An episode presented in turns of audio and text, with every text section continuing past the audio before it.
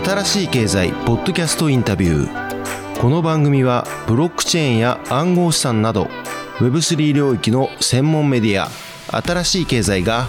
業界のプレイヤーや有識者のインタビューをお届けするポッドキャスト番組です。今回の新しい経済ポッドキャストインタビューではビットバンク株式会社事業開発部部長桑原敦氏にご出演いただきました。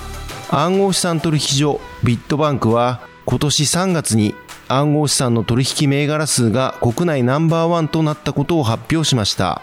今回は桑原氏になぜビットバンクは取扱銘柄数を増やしてこれたのか。取扱銘柄選定から審査資料作成までのプロセスについて同社がこれまでの日本の暗号資産上場審査プロセスの変化にどう対応してきたか。などについて語っていただきました。インタビュアーは私現当社新しい経済の大塚が務めました。なおこの番組は一般的な情報の提供のみを目的として配信しているものでありいかなる暗号資産有価証券等その他のデジタルアセットの取得を勧誘するものではありません。また当社及び出演者による投資助言を目的としたものではありません。暗号資産投資その他投資にはリスクが伴います。投資を行う際はリスクを了承の上ご自身の判断で行っていただくようお願い申し上げます。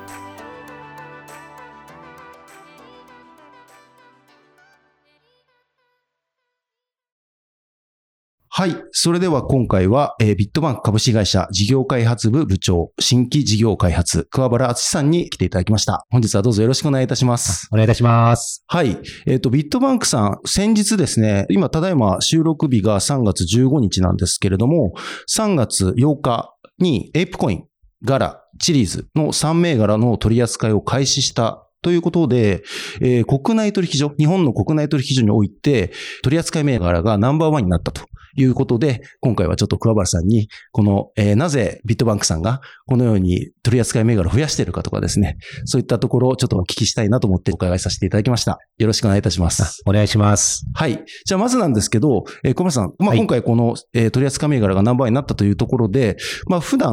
じゃあこの、どのように、えー、この銘柄の部分に関わっているのかとか、えー、含めて自己紹介、はい、ぜひよろしくお願いいたします。はい。まあ、まず自己紹介というところで、ビットバンクの桑原と申します。えっ、と、2019年からですかね、ビットバンクには、まあ、ジョインしておりまして、まあ、4年ほど、まあ、今の会社に、まあ、いるというような形になります。で、まあ、大塚さん、まあ、おっしゃっていただいたように、新規事業であるとか、アライアンス、あとは、えっ、と、広報投資、あとは今回のテーマである、まあ、新規暗号資産の取り扱いの企画面、をビットバンクで担当しているような、えっ、ー、と、ものになっております。で、今日はなかなか、まあ、取引所としてこういったところのお話をする機会がなさそうかなとも思っていたんですけれども、まあ、クローズアップいただけるっていうところで、ぜひ、あの、いろいろお話できたらなと思っております。ありがとうございます。じゃあ、一応前提として、今、ビットバンクさんの、えー、まあ、現物取引所での、えっ、ー、と、暗号資産、ちょっとずらっとちょっと、えー、言っていきたいんですが、よろしいでしょうか？はい。はい。えっ、ー、と、現在、取扱銘柄数は、えー、27銘柄。で、えっ、ー、と、上からビットコイン、イーサリアム、リップル、ビットコインキャッシュ、ライトコイン、モナコイン、ステラルーメン、クワンタム、ベーシックアテンショントークン、えー、OMG、シンボル、チェーンリンク、メーカー、ボバネットワーク、エンジンコイン、ポリゴン、ポルカドット、ドージコイン、えー、アスター、カルダノ、アバランチ、フレアに、えー、アクシーインフィニティ、ザ・サンドボックス、そして3月8日から上場したエイプコインガラシリーズ。という形で全27銘柄。そして、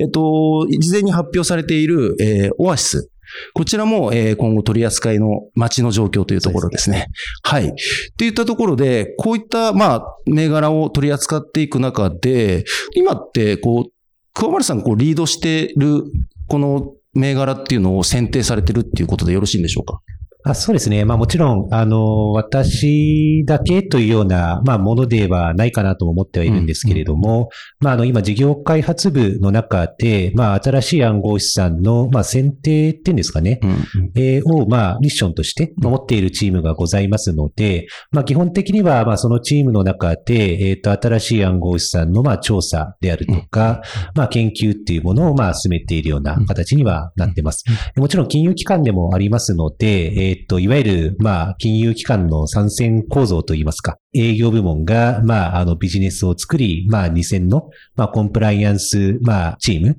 で、ある意味、まあ、その統制を整えて、まあ、賛成の内部監査で、まあ、より、えっと、内部的な統制を整えるみたいな。だからそういったものがあるかなとも思っているんですけれども、まあ、社内的にももちろん、まあ、こういった手続きがある中で、調査を進めているというようなところになるのかなと思ってます。なるほど。大体何名ぐらいで、こう、チームって組まれてるんですか？この選定にあたって。選定で言いますと、今、4名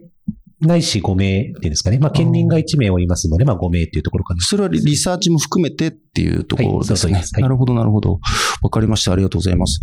じゃあ、このまあリサーチのまあどのようにこう選定しているのかみたいなところもお伺いしたいんですが、はい、まあ大前提として、このまあ国内ナンバーワンの取扱数っていうところで、増やしている、その心はじゃないんですけど、これって、まあ一般的に、やっぱ、あの、まあ海外取引所なんかはかなり多くて、まあ日本取引所なんかは、まあ一応こう、規制の中でかなり海外と比べたら少ないと言われている中で、今すごく、まあ先月も3銘柄、今月も、今回も3銘柄上げているというこの状況で、なぜこの、まあ、取扱銘柄数を増やしているのかっていうところからまず教えていただいてよろしいですか？はい。まあそうですね。いくつか理由があるかなと思ってはいるんですけれども、まあ、まず、まあ、我々ビットバンクとして取引所を、まあ、あの事業の中心に、まあ、置いているというところがあるかなとは思ってまして、まあそれこそ大塚さんおっしゃっていたような、うん、まあ海外の取引所、うん、まあ見てみれば取扱銘柄数もじゃあ100とか、うん、あの、かなり多くの、まあ銘柄数を抱えているみたいなところがあるのかなとは思っておりまして、まあ、我々ももちろん国内の、まあレギュレーション、えー、であるとか、まあルールがある中でっていうところは前提かかなと思ってはいるんですけれども、まあ、できる限り、あの、海外の方が触れるような暗号資産に関しては、できるだけ、まあ、旬なというか、うんうん、まあ、あの、いいタイミングで、まあ、取り扱いを進めていきたい、うん、まあ、みたいな思いはあるのかなと思ってますと。うんうん、で、まあ、あの、取引所っていうのは、ちょっとインフラに近いようなところもあるのかなとは思っておりまして、うん、まあ、そういった意味で、まあ、クリプトの世界が広がっていく上で、まあ、取り扱い銘柄数を増やしていく、まあ、こういったところは、まあ、一つのミッションにはなっているのかなとは思っていますと。はい、はい、で、えっと、もうちょっと理由を言っていくと、ビットバンク自体は、それこそ2014年から創業して、まあ、比較的国内の中では、まあ、あの、暗号資産、クリプト領域では、まあ、古い、まあ、部類にはなるのかなとは思ってはいるんですけれども、まあ、ただ、まあ、その国内でその取引所を提供する、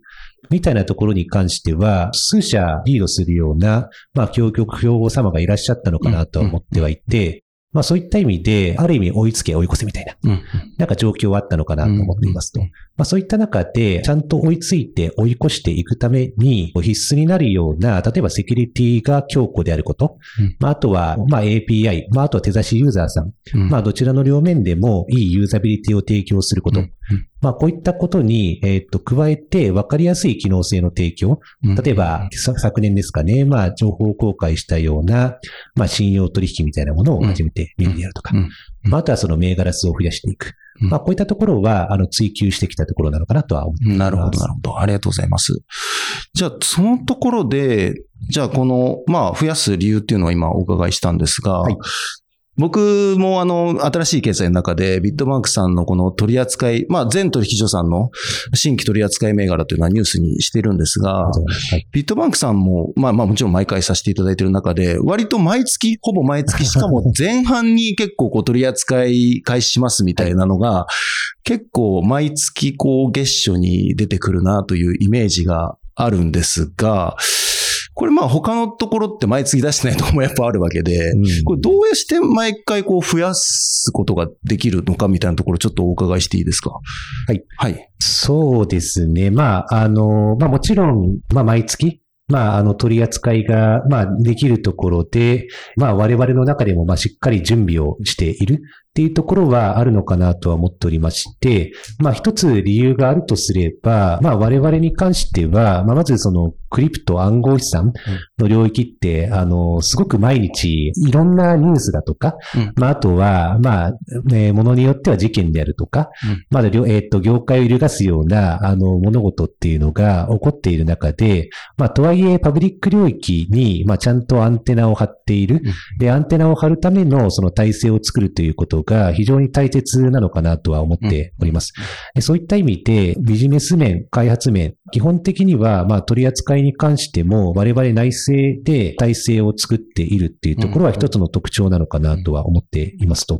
まあ、特に、えっ、と、まあ、まあ、なかなか難しいところもあるかなとも思ってはいるんですけれども、じゃあ新しいその暗号資産を取り扱いましょうっていうときに、あの、じゃあウォレットの部分であるとか、まだ取り扱い板の部分であるとかっていうところで、まあ、ブロックチェーンによってはもう独自の様式がありますよ、であるとか、まあ、あとはビジネス面でもなかなか調査が難しいものがありますよ。っていう時に、まあその社内の優先順位であるとか、まああとは経営者の書き方、優先順位の経営者の書き方で、えー、そのあたりをまあマネージできるっていうのが一つのあの強みなのかなと思っておりまして、まあ我々に関してはそういったあの柔軟なまあ体制っていうのが整えられているっていうのは一つの、えー、要因なのかなとは思ってはいしています。なるほど、なるほど。今、まあ、どういったプロセスみたいなところもちょっと出てきたと思うんですけど、はい、そこはまたちょっとお伺いしたいところではあるんですが、そもそも、他の取引所との差みたいなのっていうのは、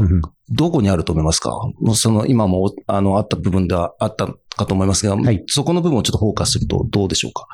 まあそうですね。まあ、あの、いくつかあるかなとは思ってはいるのですが、うん、まあ我々の、まあ大きな違いに関しては、まあ、それこそ、まあ、冒頭でも少し触れたところかなと思ってはいるんですけれども、まあ、基本的にはその取引所を、まあ、強固なセキュリティを持って、一定のクオリティのものをお客様に提供するみたいなところが、まあ、非常に強い、えっと、ミッションとして持っておりますと。で、まあ、そういった意味で、基本的に、まあ、その、いわゆるその Web3 だとか、まあ、最近いろんなところでその、クリプトに近いような物事が、まあ言われている中で、まあそれこそ古い言葉でもあるかなと思っているんですけれども、まあ取引所は、あの、ある意味法定通貨とのゲートウェイであるみたいな、言い方が言われることもあるかなと思っておりまして、まあ我々としては、例えばそういったあの Web3 のようなアプリケーションが世の中に生まれていく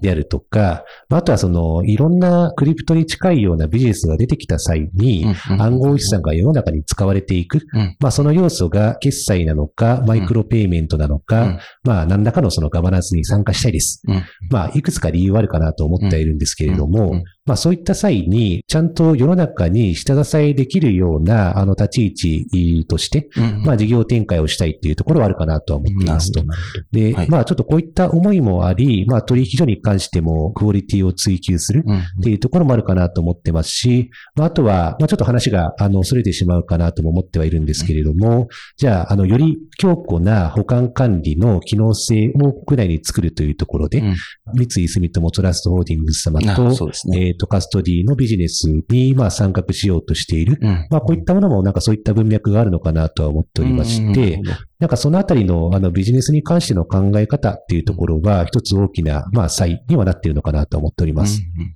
ありがとうございます。で、続いてお伺いしたいところなんですが、次の、まあ、プロセスの方に入っていきたいなと思うんですが、そもそもこれっていうのは、まあ、選定っていうお話がまあ先ほどあったんですけど、はい、これって逆に、まあ、海外の取引所とかでもよく聞くパターンではあるんですけど、取引所さんに逆にオファーみたいなところっていうのは、そもそもあるんでしょうか？ブロックチェーンプロジェクトからのオファーですよね。はい。はい。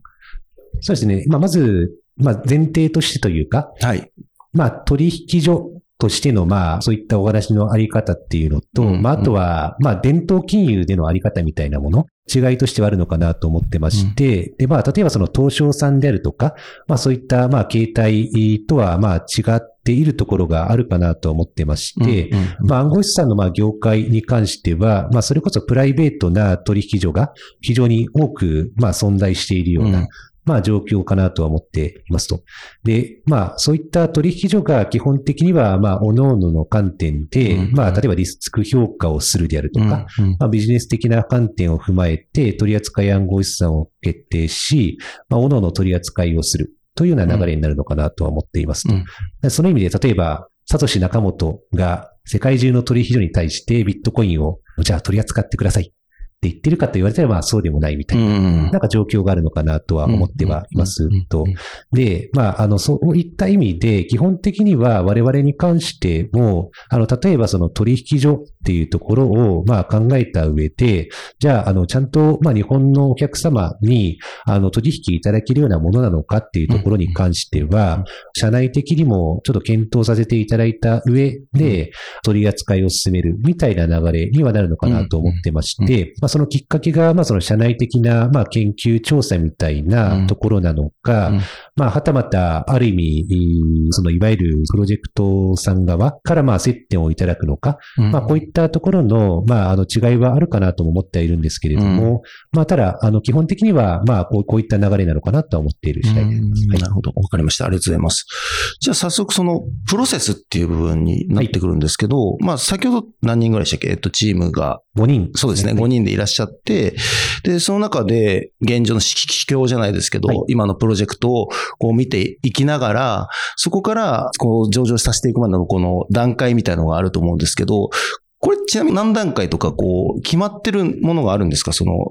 フィルターというかレイヤーというか。えー、っとですね。まず基本的なプロセスに関しては、うん、あの、それこそあの、自主規制団体、うん、まあ、あの、JVCA さんの基礎の中で、まあ、決まっているところにはなってはおりまして、うん、まあ、我々に関しても、はい、あの、まあ、そちらを、まあ、もちろん踏襲をしていますと。まあ、なので、例えば、我々のような起案する部署の方で、取扱暗号資産に関しての、まあ、審査の、まあ、基本的な項目、例えば暗号資産の利用状況ってどういったものがあるんでしょうか、っていうところであるとか、あとは暗号資産の、まあ、関係者に関わる物事であるとか、まあ、そういったものをちゃんと調べた上で、まあ、あの、リスク評価をしたりであるとか、あと社内で、まあ、ちょっとリスク管理委員会みたいなものがあるんですけれども、まあ、そういった中できちんと評価をするであるとか、あとは、ちゃんと、まあ、弊社の中での、まあ、取締役会であるとか、まあ、そういった会議体に関しても、まあ、報告、まあ、等々を、まあ、していく。まあ、こういったところに関しては、まあ、ルール上でも、あるところでもありますし、まあ、我々としても、まあ、非常に重要な、まあ、観点でもあるのかなとも思っておりますので、まあ、そのあたりは踏まえた上で、まあ、議論、まあ、あとは、えっ、ー、と、社内的なプロセスを通しているという形になるのかなと思っております。なるほど。ということは、えっ、ー、と、今のお話をもう一回確認させていただくと、はい、まあ、基本的に JVCA である程度のその、枠というか、えっ、ー、と、まあ、選定の条件みたいなものがあって、はい、それに沿ってリサーチ等を当てはめていく形で取引所さんがしていく。はい。っていうことで、まあ、ということはそこの段階まででは取引所さんによって選定の違いっていう、その、ところはないっていうところですよね。えー、っと、はい、そうですね。この基本的なプロセスというか、に関しては大きな違いはないとは思っています。もちろん小さいところで、うん、まあ、差異とかあるのかなとは思ってはいるのですけれども、まあ、ただ、例えば、もう暗号資産っていうものに関しても、まあ、世の中にもう数千であるとか、っていう数があるところなのかなとは思ってはいて、えー、例えばその、もう、ある意味わかりやすく、例えば詐欺に使われてしまっているものであるとか、まあ、あとはその、非常に、まあ、論点が、まあ、例えば国内の法規制の面でもあり得るものであるとか、うん、まあ、そういったものに関しては、あの、なかなか、まあ、正直、こういったプロセスを通す上での論点も大きいのかなとは思っておりますと。で、ただ、例えば、その取引所っていうビジネスを営んでいく上で、今後のクリプト、であるとか、まあ、この領域がどういった方向性に発展していくのかっていうところで、例えばある程度の事業ドメインっていうのを、まあ、選定してみるであるとか、まあ、あとは自社の、例えばその事業連携をかなり強い意味を持って取り扱いをするであるとか、まあ、このあたりは各社さんのスタンスはあるのかなとは思ってはいますと。まあ、ただ我々に関しては、まあ、先ほどのような、まあ、世の中のインフラになっていくっていうような意味合いがかなり強いのかなと思っておりまして、まあ、そういった意味でも、今後世の中でちゃんと使われていくような、まあ、土台となるようなものを、まあ、提供していくというような、まあ、意識は強いのかなと思っておりまして、うん、まあ、ちょっとそういった考え方を持っているのかなと思ってます。うん、はい。なるほど。ありがとうございます。この、まあ、今までこの27銘柄を、こう、上場させてきたと思うんですけども、はい、この中で、トークン暗号資産を、まあ、ビットバンクさんにこう、上場させるにあたって、こう、最もハードルっていうのは何になりますか？その、例えば、レギュレーションな部分なのか、えっ、ー、と、まあ、プロジェクトとのやり取りなのか、まあ、いろいろあると思うんですけど、まあ、えー、どうなんでしょうか？そうですね。まあ、い。くつか、まあ、観点はあるのかなとは思っておりまして、うん。うん、まあ、その中でも、あの、最近、まあよく言われてきたかなと思うのが、まあそれこそ、まあ自民党さんであるとか、まあそういった中からも、まあ言われてきているところもあるのかなとは思ってはいるんですけれども、まあ、日本、あの、本当に金融庁さんであるとか、うんうん、まあ、あの、業界関係の方々の、まあ、その人力の賜物かなとも思ってはいるんですけれども、うん、まあ、世界に率先して資金決済法配下で、うんうん、まあ、暗号資産に関しての法規制が、まあ、できてきた。で、自主規制団体として、まあ、JVCA さんみたいな業界団体が立ち上がり、まあ、自主規制の枠組みが作られた。うん、まあ、こういったところに関しては、世界をリードするような動き方だったのかなとは思っていますと。で、まあ、あの、昨年の例えば FTX 事件に関しても、まあ、我々であれば、例えばお客様の資産の分別管理、まあ、こういったものに関しては、まあ、もちろんそのレギュレーション面でも求められていることでもありますし、まあ、当たり前でもあると思っていたところ、まあ FTX さんでは、まあ、あの、そうではないような動き方をされていたみたいなところとかはあったのかなと思っておりまして、まあそういった意味で、まあお客様の保護というようなところの、まあ、あの、レギュレーションっていうのは非常に効いていたということを、まあ、示すような事例があったのかなとは思ってはいますと。で、ただ、特に昨年ぐらいからですかね、まあ、どんどんどんどん暗号資産、まあ、クリプト、こういったものを活用したビジネスというものが、うん、えー、何かできないかというものを、例えば、あの、大企業の方であるとか、うん、まあ、あとは日本を飛び出す起業家の方々とかが言われる中で、じゃあ自分たちのビジネスを遂行する上で、もちろんその取引所のそのトークン上場をしていくっていうところが、まあ日本のいろんな方々に、あの自分たちのサービスを使っていただくための一つの重要な経路になるというような、あの整理になるのかなと思っておりまして、この取り扱いのスピードみたいなところは、あの一つ注目されたところはあったのかなと思っていますと。で、我々としても、まあ、あの、もちろん大前提、既存のルールは、うんうん、あの、遵守をした上で、まあ、取り扱いを、まあ、進めていく。うんうん、まあ、そういった意味で、まあ、我々の、まあ、できる範囲での、まあ、あの、最適化であるとか、まあ、あとは社内の、まあ、オペレーションの効率化。うんうん、まあ、こういったところは、まあ、進めた上でのアクションをする。というところが、えっ、ー、と、一つあるのかなと思っています。まあ、翻って言うと、まあ、このあたりの、まあ、そのタイミングであるとか、に関しては、特に外の方と、まあ、コミュニケーションを取っていく上でも、まあ、そうですね。まあ、ちょっと声に上がることが、まあ、ある。まあ、領域なのかなと思っていなるほど、なるほど。ありがとうございます。そもそもちょっと個人的にちょっと気になってるところ、はい、そもそもじゃあトークンをじゃあ上場させたっていう時に、えっ、と、まあ、販売所と取引所がまあ、ある中で、ちょっと素人質問みたいになっちゃうんですけど、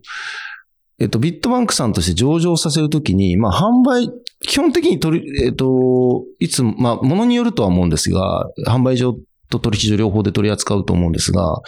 まあ、取引所の場合は板取引なので、まあ、売りたい人、買いたい人のバランスみたいなのがあると思うんですけど、なんか、この販売する際って、やっぱり、こう、確保しなきゃいけないと思うんですよ、取引所さんって。この辺って、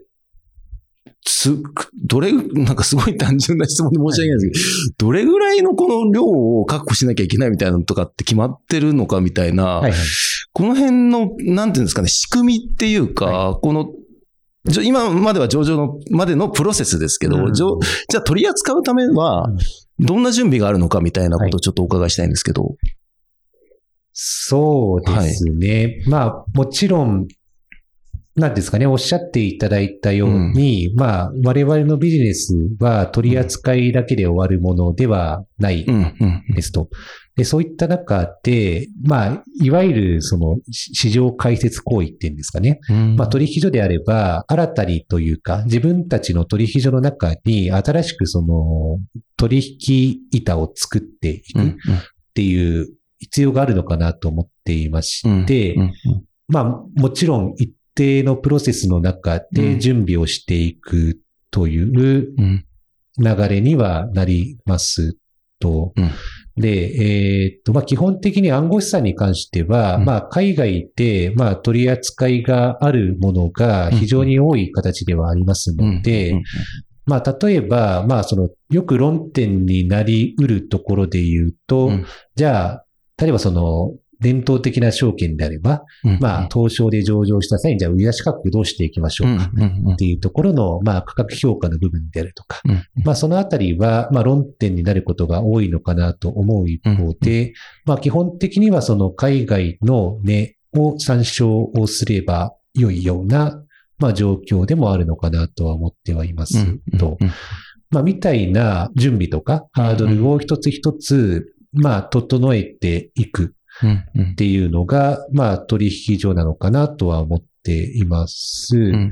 で、販売所に関しても、うんこれ各社様それぞれのやり方があるのかなとは思ってはいるんですけれども、基本的にはリテールのお客様向けの、まあ、OTC というような、えー形になるのかなとは思ってまして、まあ、その中での裏側のある意味そのカバー的な部分を、まあ、どう構築するのか。うんまあ、このあたりは、まあ、各社さんの、まあ、ミソがあるところなのかなと思っていますし、うんだから僕も知りたいなと思っている。なるほど。ありがとうございます。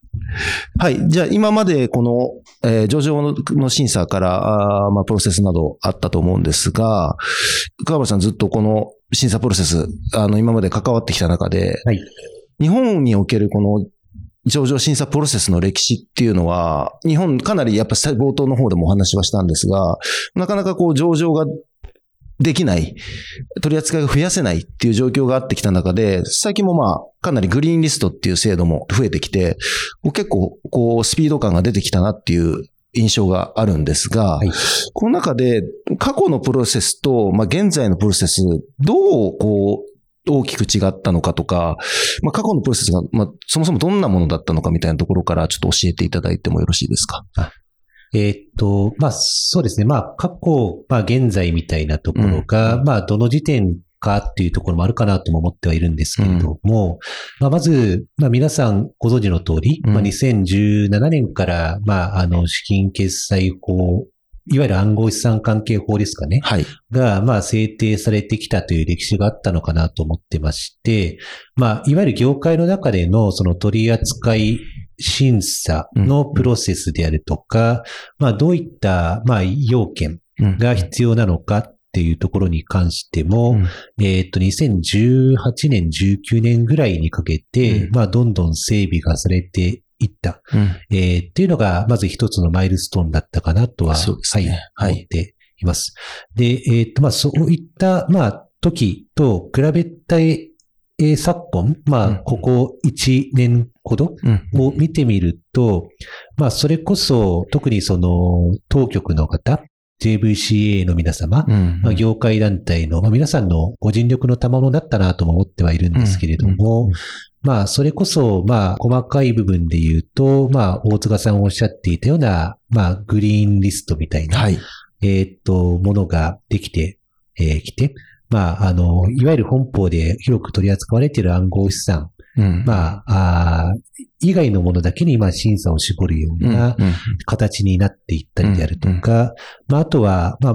もう、より、まあ、その審査というよりかは、まあ、事後の、まあ、モニタリングに重きを置くようなうんキャスク制度、うん。まあ、こういったものが、まあ、もう、こちらも自主規制団体の、まあ、規定改定で、まあ、出ているところかなと思っているんですけれども、えーまあ、昨年末に、まあ、整ってきた、みたいな状況があったのかなとは思っていますと。うんうんでまあ、そういった意味で、えーっと、まあ、昨今に関しては、特にそのプロセス面での業界的な、まあ、効率化うん。であるとか、あとは、えっ、と、半ばで申し上げたような、まあ、国内の関係者の方の、それこそ取り扱いに関しての、そのニーズを踏まえた、うん。まあ、ちょっとこのあたりバランス感覚も当然必要なのかなとも思っているんですけれども、まあ、議論を踏まえた、あの、ルール策定うん。が、まあ、できできてきているのかなとは思っております。うん。なるほど。これって、えっ、と、まあ、昨年末とかでも Web3PT っていうのが立ち上がった中で、えっ、と、銘銘柄のまあ選定の部分も結構議議論にやっぱり上がっていたと思っていて、で、まあ、現状ホワイトリストっていうところから、えっ、と、まあ、まあ、ブラックリスト、いわゆる、まあ、上げてダメだったら削除していくっていう、まあ、今はそれに近くはなってきてるのかもしれない。グリーンリスト、つまり、その、決算取引所が取り扱ってれば、それは審査なしで上げられるみたいなところも増えてきてはいるんですが、これって、えっ、と、まあ、ブラックリストはなかなか結局、その、平先生、えー、Web3PT 雑長の平先生なんかはなかなか難しいけども、結構この審査のプロセスを簡略化さらにできるみたいなお話が結構あったと思うんですが、この点は小林さん、まだまだ簡略化してスピード感出せるような肌感っていうのはありますか？まあ、そうですね。まあもちろん取り扱いの業界的なプロセスに関しては、それこそ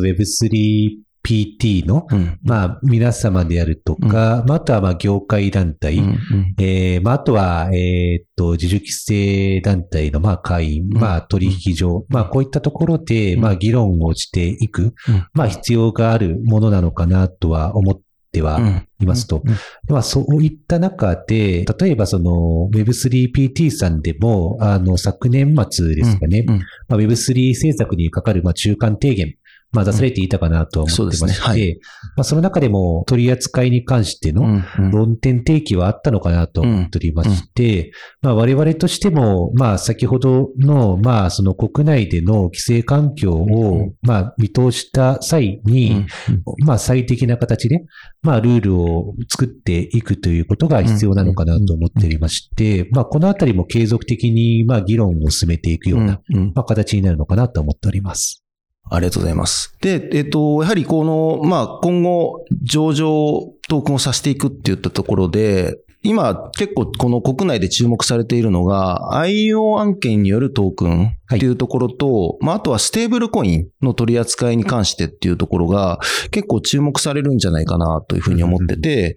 で、まあ、ステーブルコインに関しては、国内については話題が上がっている状況で、まあ、このステーブルコインは、あの、ステーブルコインとは言いつつも、まあ、暗号資産という取り扱いにはなったと思うんですが、は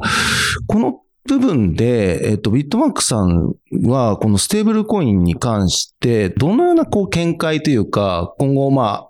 あ、上げていきたいとか、まあ、本当ついこの収録日の、あの、週に、はい。えっと、まあ、シリコンバレー銀行さんに、えー、準備金を預けていた USDC が、もうペック外れるみたいな事態も、まあ、ありつつも、こういったところについて、今後、その上場させるに値する、えー取引所として上場を値するものなのか、それとも、この今後、ステーブルコインの規制が、こう、施行されると思うんですけど、この辺について、どのような兼ね合いがあるのかみたいなところも含めて、ちょっと教えていただいてよろしいでしょうか？はい。はい。えーっと、そうですね。まず、まあ、ステーブルコインっていうところに関しては、まあ、大塚さんおっしゃっていたようなものも含まれるかなとも思いつつ、まあ、ただ、あの、昨年の、まあ、あの、資金決済法の、まあ、改正はい。を受けて、まあ、いわゆる、まあ、代みたいなものは、まあ、暗号資産うん。であるものの、まあ、あの、法定通貨に担保された、えーっと、ものに関しては、まあ、電子的決済支払い手段ですかね。そうですね。はい。はい、として、まあ、定義がされたというようなところがあるのかなとは思ってはいますけども。そうですはいで、まあ、そういった中で、まあ、どういったものを取り扱うかによって、うん。まあ、手続きも、まあ、違ってくるところもあるのかなと思ってまして、まあ、後者に関しては、まあ、それこそ、不例であるとか、うん。まあ、ガイドラインみたいなところで、えーまあ、流通、まあ、あとは発行、うん。まあ、こういったものが、まあ、どういった形でできうるのかというのを、まあ、今、ルールが、うん。まあ、できてきているところなのかなと思ってますと。うんなので、我々としても、まあ、基本的にはそういったルールの動向を注視をする、うん。というような形になるとは思ってます。はい。で、えっと、まあ、題みたいなものに関しては、えっと、まあ、それこそ、昨今の出来事の、まあ、影響もあって、まあ、うん。ちょっと、まあ、USDC をどうするかみたいな話もあるかなとも思ってはいるんですけれども、まあ、あとはその昨年の、それこそテラルナショックとか、もある中かなとは思ってはいて、まあ、そういった影響を見た上で、うんうんまあ、取引所としての、うん。まあ、取り扱いを、まあ、どうしていくのかうん。うんっうんていうところを、まあ、考える必要があるのかなとは思ってはおります。はいなるほど、なるほど。ありがとうございます。で、続いて、まあもう一つ、あんえっ、と、お話、話させていただいたように、まあ IEO によるトークンはいっていうところなんですけど、まあ大前提としてビットバンクさんとしてはまだ IEO を、まあやってないんですけど、これは、まあやるやらないで言ったら率直に言うとどう、どうなんでしょうか？それともその IEO についてどう、どういう見解を持たれているんでしょうか？はい。まあ、そうですね。まあ、一般的にうん IO みたいなものに関しては、まあ、そうですね。国内のうん。規制下での、まあ、トークンを用いた、うんあの資金調達手段。うん。まあ、こういった意味合いがあるのかなとは思ってはあいますと、まあ、それこそ古くはあ ICO みたいなものそうですね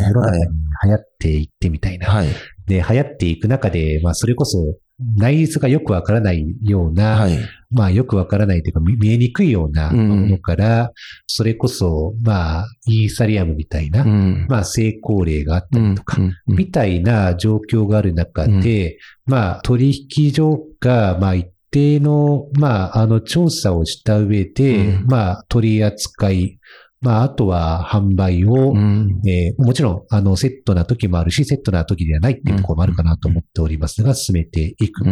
うんっていうようなものかなと思っています。と。で、まあそういったあの調達手段としては、まあすごく有用な面も、まあ、あの、あるのかなとも思いつつ、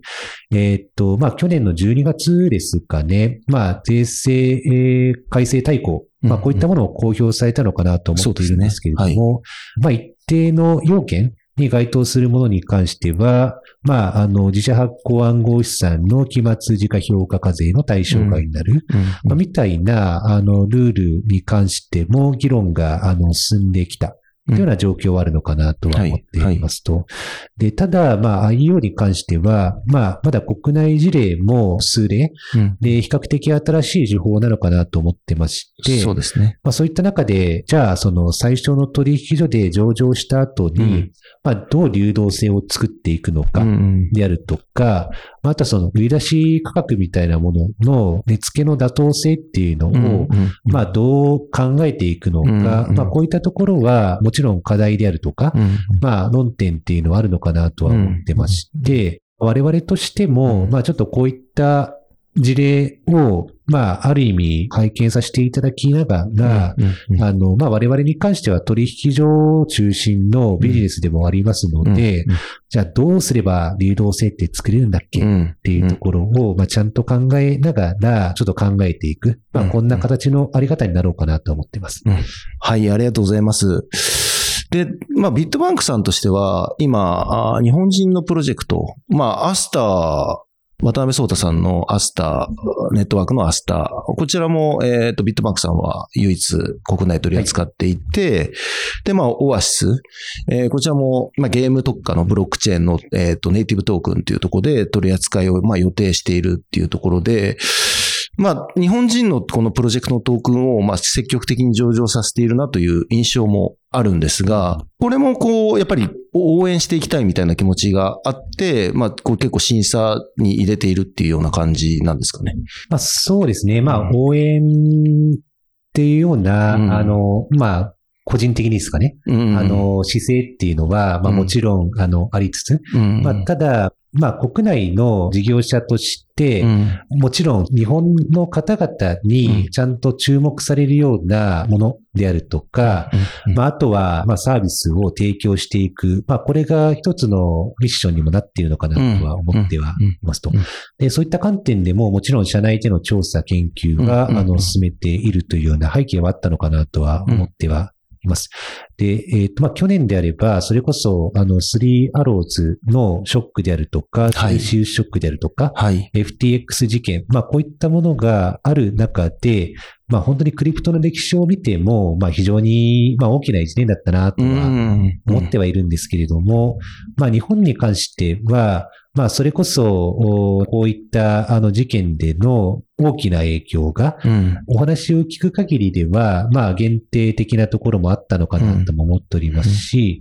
まあそういった意味で、個人的にはもちろん応援するみたいな文脈はあるものの、うん。まあ国内で、そのちゃんと、まあ、いわゆるその Web3 みたいなビジネスを作っていこうという、まあ、機運があるっていうところが、一つの要因としてはあるのかなとは思ってははいいますと。で、まあ、こういった、まあ、新しいプロジェクトの動きを通じて、はい。クリプトだとかの普及を、まあ、我々としても、あの、進める下支えになっていくっていうことが、一つの大きなテーマなのかなとは思っています。まあ、それこそご存知なところもあるかなと思ってるんですけれども、まあ、日本の中での、えっ、と、暗号資産の、まあ、人口普及率。そうですね。はい。うんここも、まあ、5%ぐらいうんと言われている中で、まあ、インターネットの歴史でいうところの、まあ、大体これ、えー1990年半ばぐらい。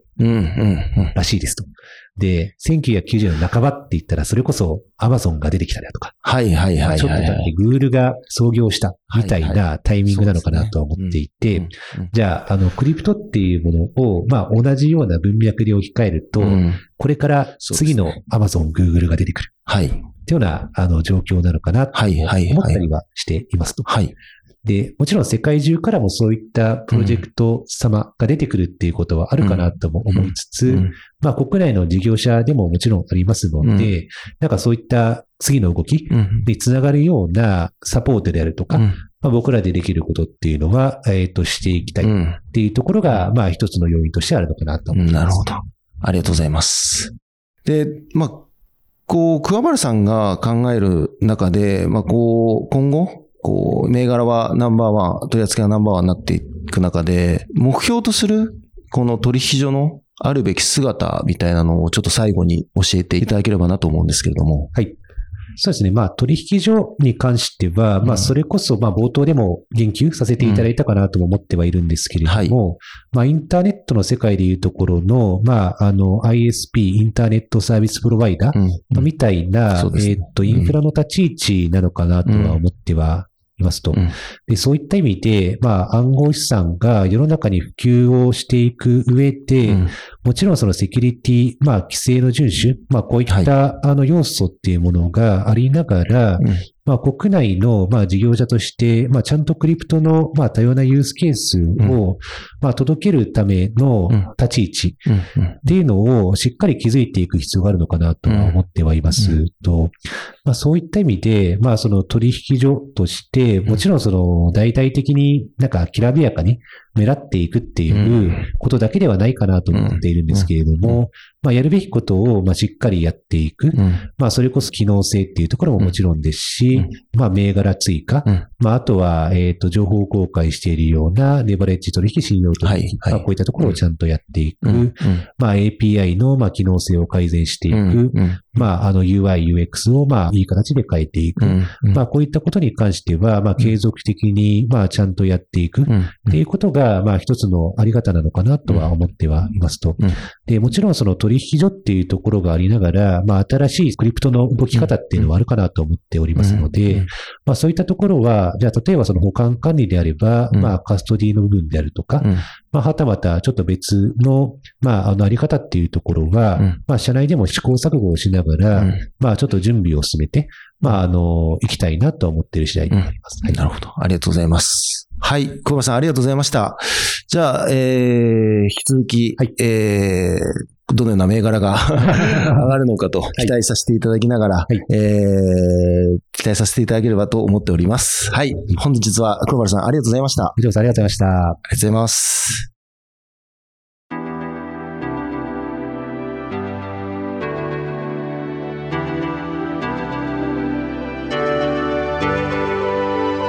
私たち新しい経済編集部ではこのようなポッドキャストインタビューの他にブロックチェーン暗号資産に関するニュースを平日毎日音声で配信しております。ぜひこの番組のフォローをお願いいたします。またウェブメディア新しい経済でも様々なテキストや動画のコンテンツがありますのでぜひ新しいひらがな経済漢字で検索してサイトもご覧いただければと思います。それではありがとうございました。